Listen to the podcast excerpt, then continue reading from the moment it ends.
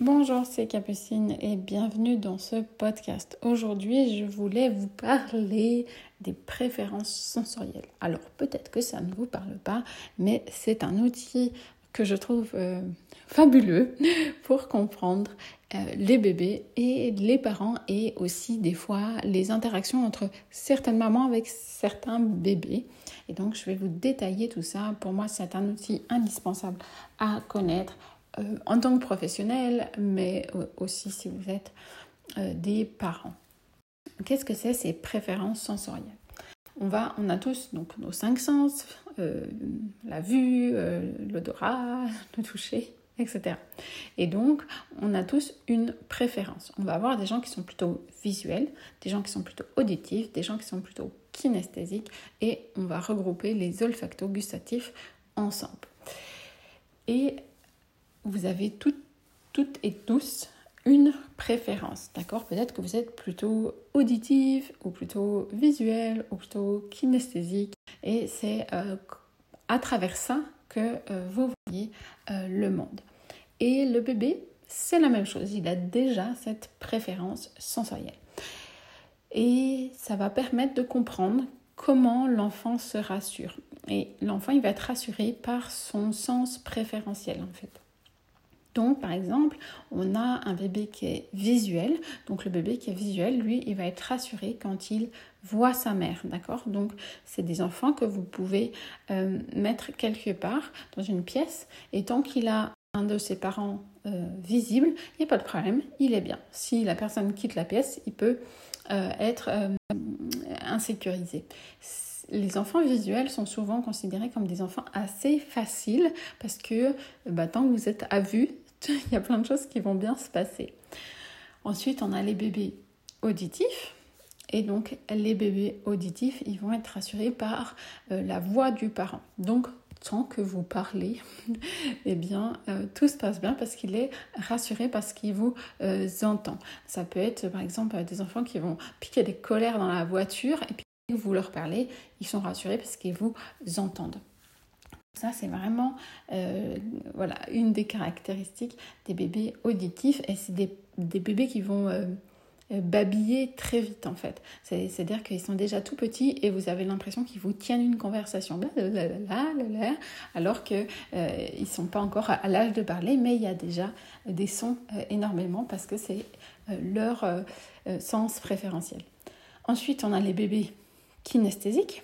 Donc là, les bébés kinesthésiques, ils ont besoin d'être touchés pour être, se sentir en sécurité, d'accord? Donc effectivement, ça va être des enfants qui va, euh, vont avoir un grand besoin d'être portés, d'être portés, d'être touchés. Donc c'est des enfants qui aiment le portage, qui aiment euh, être emmaillotés, qui, qui aiment être euh, touchés, massés.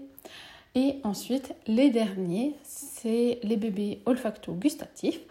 Et donc là, eux, ils vont être rassurés ou insécurisés par les odeurs. Et pour moi, ça a été vraiment une révélation parce que si nous-mêmes, on n'a pas ce sens-là en sens préférentiel, on ne se rend pas forcément compte euh, de l'importance des odeurs.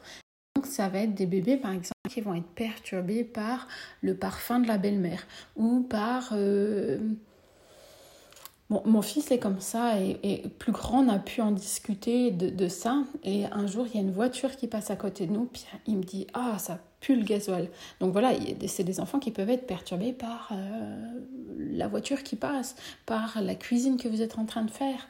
Par, euh, et donc, ça peut faire des comportements un peu euh, qui peuvent paraître un peu irrationnels parce qu'on se dit Mais qu'est-ce qui s'est passé quoi? Et en fait, il y a eu une odeur, quelque chose qui l'a perturbé et qui a pu provoquer cette crise de pleurs euh, et, vous, vous n'avez pas compris en fait.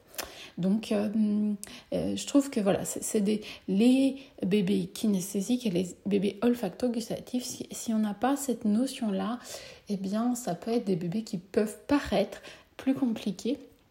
Et c'est souvent des bébés qui ont besoin beaucoup plus de contact. Et le bébé olfacto-gustatif aussi, parce que quand il est porté et en contact, il a l'odeur de la personne qui le porte. Donc sauf s'il y a des parfums et tout ça, ça se passe bien. Et ce qu'il faut comprendre, c'est que euh, les mamans et les papas ont aussi leur sens préférentiel. Et du coup, on va avoir tendance à offrir à son bébé ce qui nous nous rassure aussi. Et du coup, vous comprenez bien qu'il y a des, des, des pères, maman, bébé, qui vont mieux fonctionner que d'autres. Je vous explique. Par exemple, moi, je suis euh, kinesthésique. J'ai choisi le bon métier, ostéopathe. Donc, euh, j'aime toucher, porter.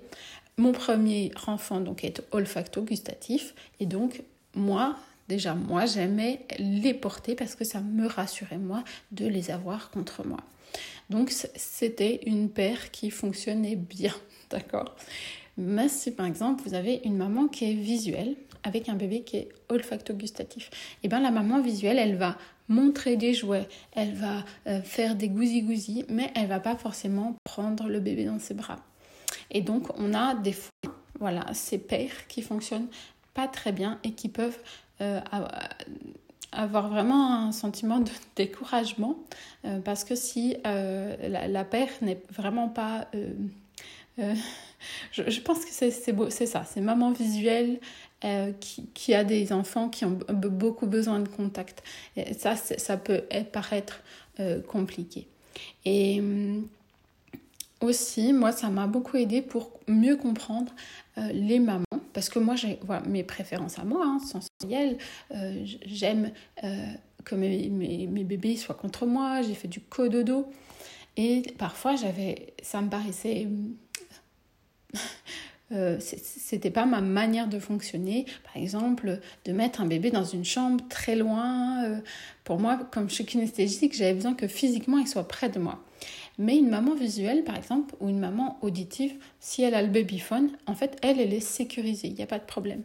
Et euh, de comprendre ça, ça m'a aidé à mieux comprendre les parents et que pour eux, c'est sécuritaire, c'est rassurant parce qu'ils sont visuels, parce qu'ils sont auditifs. Et donc, euh, voilà, ça, c'est un, outil qui m'a énormément aidé pour mieux comprendre les bébés et les mamans euh, dans leur euh, fonctionnement.